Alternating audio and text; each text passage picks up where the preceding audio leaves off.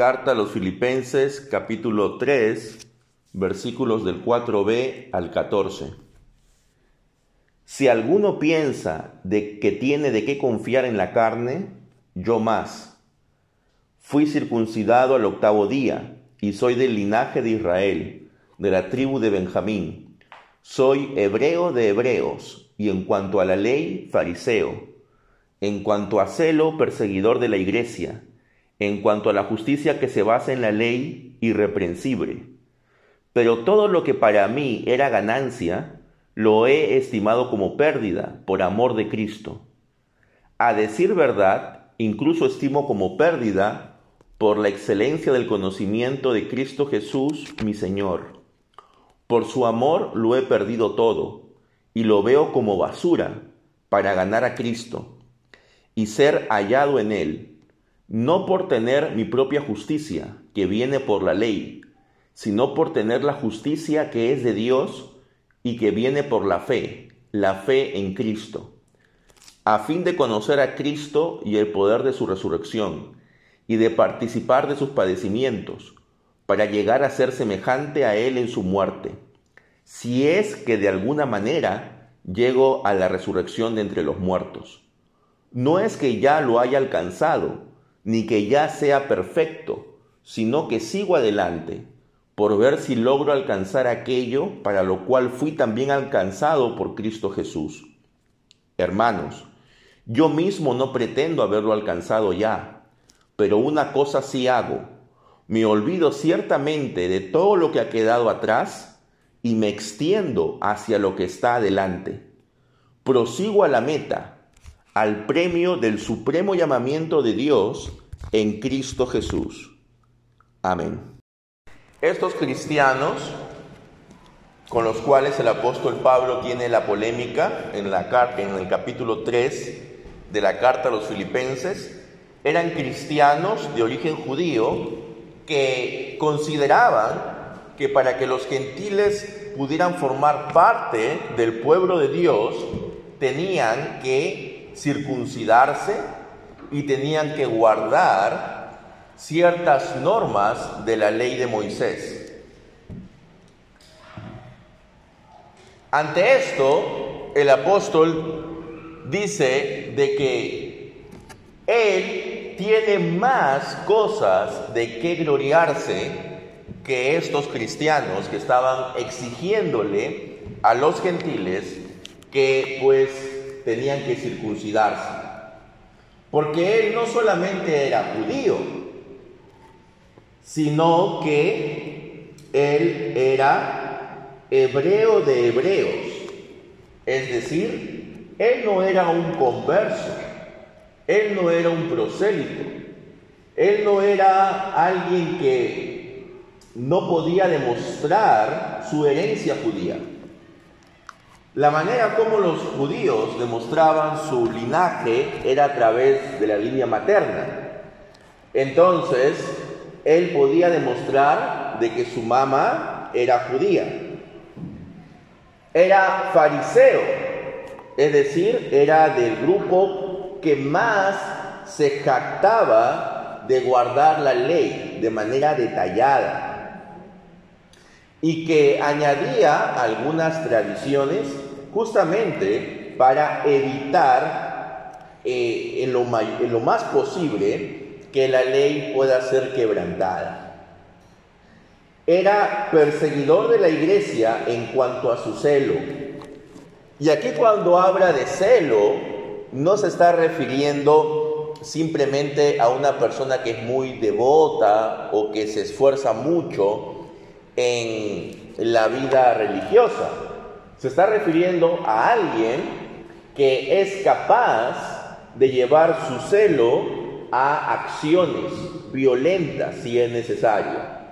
Alguien que no tiene reparos en levantar la espada y atacar a quienes considera inmorales, a quienes considera idólatras, a quienes considera que están atentando contra la santidad de Israel. Y entonces, siendo fariseo, él creía que los seguidores de Jesús de Nazaret eran idólatras, eran blasfemos, porque aseguraban que este hombre era el Mesías prometido.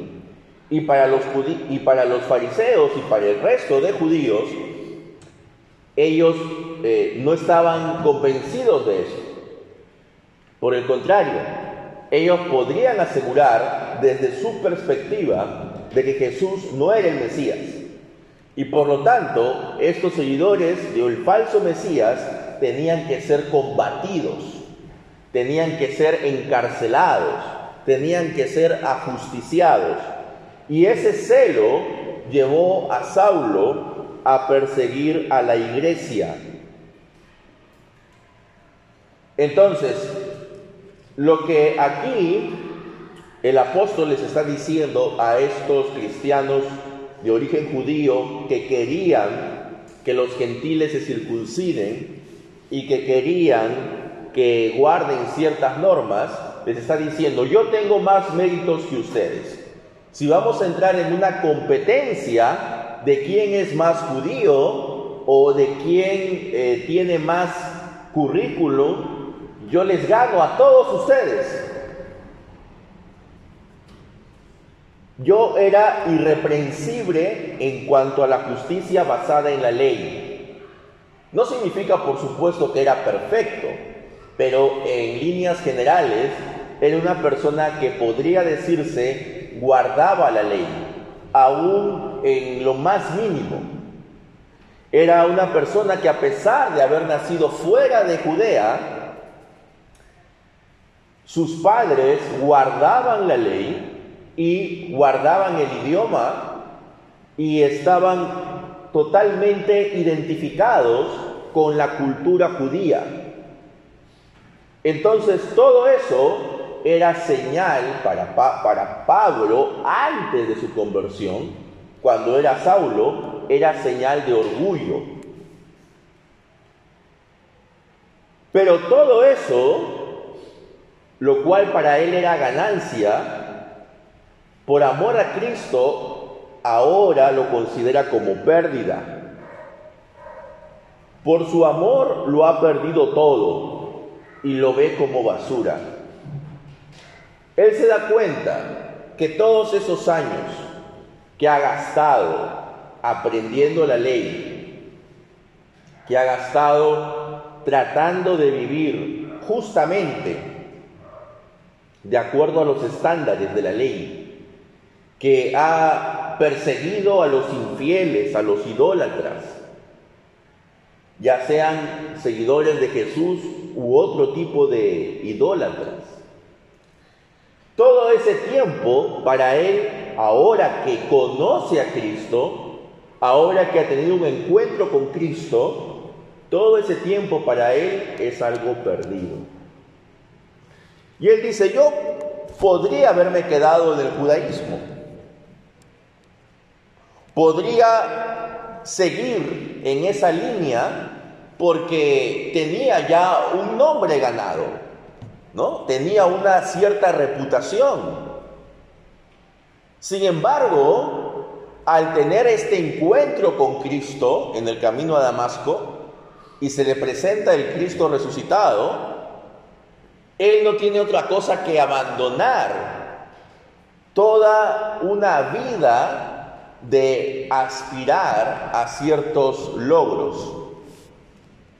Todo eso, años de años de estudios, de esfuerzos, todo eso quedó a un lado. Porque él se dio cuenta de que realmente ese grupo no eran unos idólatras, no eran unos blasfemos. Y que aunque pareciera increíble, ese grupo tenía razón. Ese hombre que fue crucificado en Jerusalén era realmente el Mesías, era realmente el Hijo de Dios. Cuando Él se da cuenta de esto, Él tiene que tomar la decisión de todo eso, dejarlo atrás.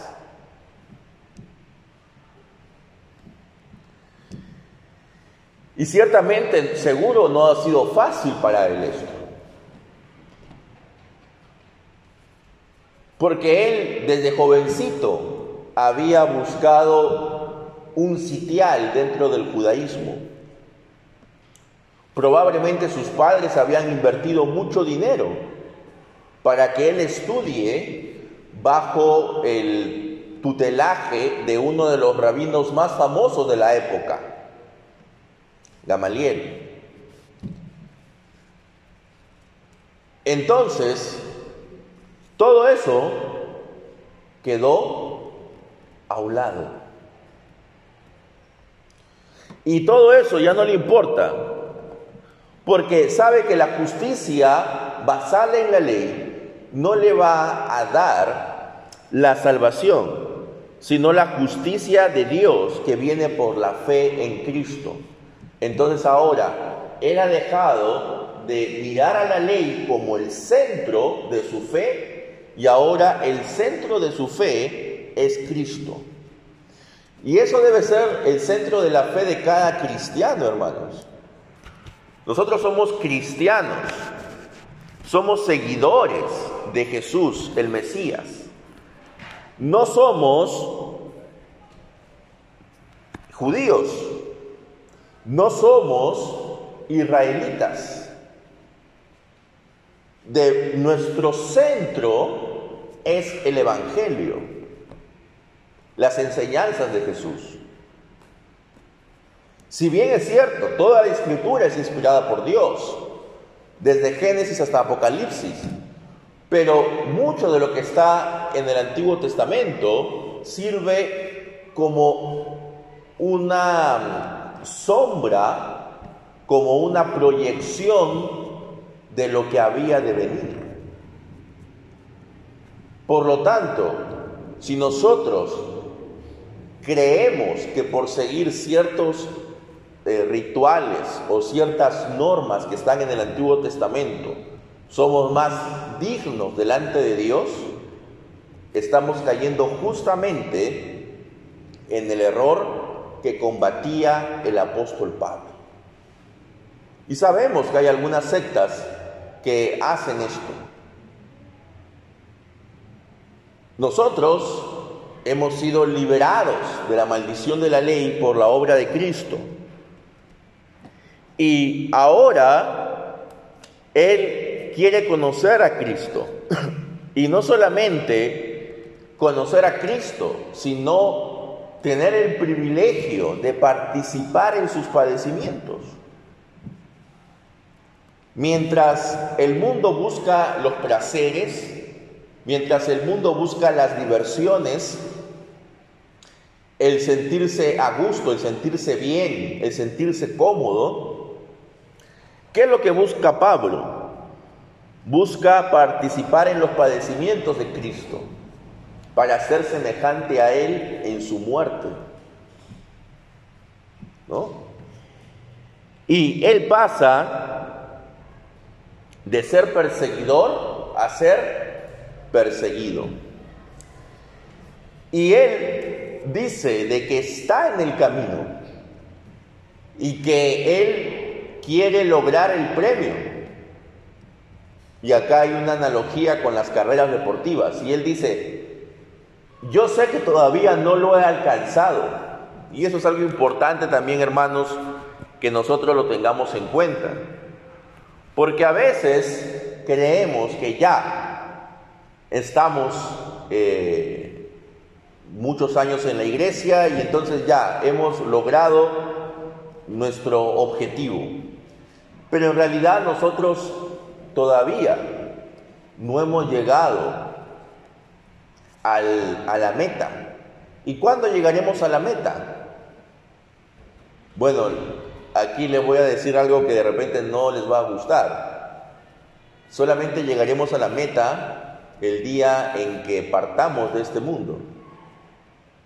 Eso significa de que mientras estemos en este mundo, seguimos en la carrera. Y seguimos en la carrera ansiando llegar a la meta. Hermanos, Si bien es cierto, Cristo conoce quiénes son sus hijos y los toma de su mano, nosotros tenemos que seguir adelante en la carrera. Porque no podemos decir, bueno, si realmente soy un hijo de Dios, entonces Él no va a permitir que yo me pierda, Él me va a preservar. Eso es correcto doctrinalmente, pero yo no puedo tener una actitud pasiva en cuanto a la preservación de, de mi fe. Yo tengo que tener una actitud activa, buscando siempre de Dios. Y de esta manera, lo más importante para Pablo es que él miraba siempre adelante. Él ya no miraba las cosas que había dejado atrás. A veces escuchamos testimonios de personas que dicen, uy, cuando yo estaba en el mundo, cómo me divertía. Cuando yo estaba en el mundo sí salía a las fiestas, me emborrachaba, tenía tantas mujeres, tenía uff, uff, tantas cosas. Y a veces uno se pone a pensar, parece que esta persona está añorando lo que hacía antes. Parece que esta, pareciera que esta persona extraña lo que hacía antes. Y no, hermanos. Ya todo eso quedó atrás.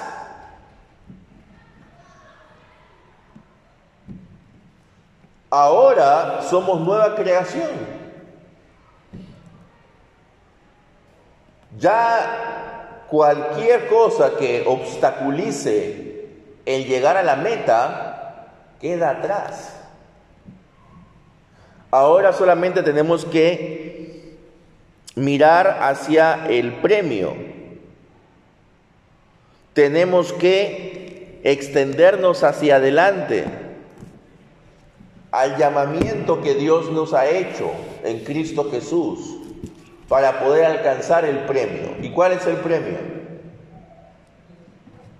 La salvación. Ahora, uno podría decir, pero ¿acaso ya, yo ya no tengo el premio? ¿Acaso cuando he puesto mi confianza en Cristo ¿Yo no he sido redimido de mis pecados? Sí, pero ¿cómo tú puedes estar completamente convencido y seguro de que realmente has sido redimido de tus pecados? ¿Cómo puedes tú estar seguro de que has alcanzado salvación? La respuesta es si es que continúas en los caminos de Dios.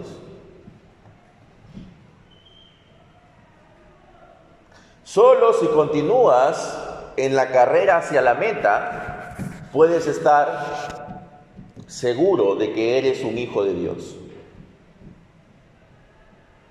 Así que hermanos, todo lo que tenemos atrás, todos los privilegios que podamos haber conseguido, ya sea por nacimiento o por esfuerzo, dejémoslo a un lado. Hay personas que se enorgullecen de dónde han nacido, se enorgullecen de la familia en la que han nacido, se enorgullecen de repente del país en el que han nacido o de las costumbres que tienen. Y aunque en sí mismo eso no es malo, tenemos que entender de que eso puede convertirse en una barrera, en un obstáculo para llegar a la meta. Porque ahora, como cristianos, ya somos miembros de una familia universal. En nosotros ya no hay judío ni griego, ya no hay esclavo ni libre. ¿Qué significa esto? Significa de que entre nosotros ya no hay esas divisiones por nacionalidad, por origen étnico que hay en la sociedad. Por supuesto, cada uno tiene, forma parte de una cultura y tiene una forma de ser que está relacionada con la cultura en la que ha nacido y crecido. Pero eso no lo separa de otro hermano que ha nacido en otra cultura. Y mi fraternidad principal está con mis hermanos. Yo debo sentirme más cercano a un hermano cristiano que ha nacido en Mozambique, en África, o que ha nacido en Siria, o en algún país árabe, debo sentirme más cercano a él que a alguien que ha nacido en mi pueblo, pero no es cristiano. Todos los cristianos formamos una sola y gran familia. Y todos juntos proseguimos en la meta, hacia la meta, perdón. Pero si nos vamos a estar separando por grupos étnicos, por el color de nuestra piel, por nuestra forma de hablar, etc. Y le damos a eso más importancia de la que debemos, entonces eso se vuelve un obstáculo. Tenemos, hermanos, que poner a un lado esas cosas y caminar todos juntos hacia adelante mirando hacia adelante, siempre. Lo de atrás ya es pasado. Mirar hacia la meta. Y en la meta estará Cristo, quien nos dará la corona de vida. Que el Espíritu Santo en nosotros pueda concedernos llegar a la meta. Amén.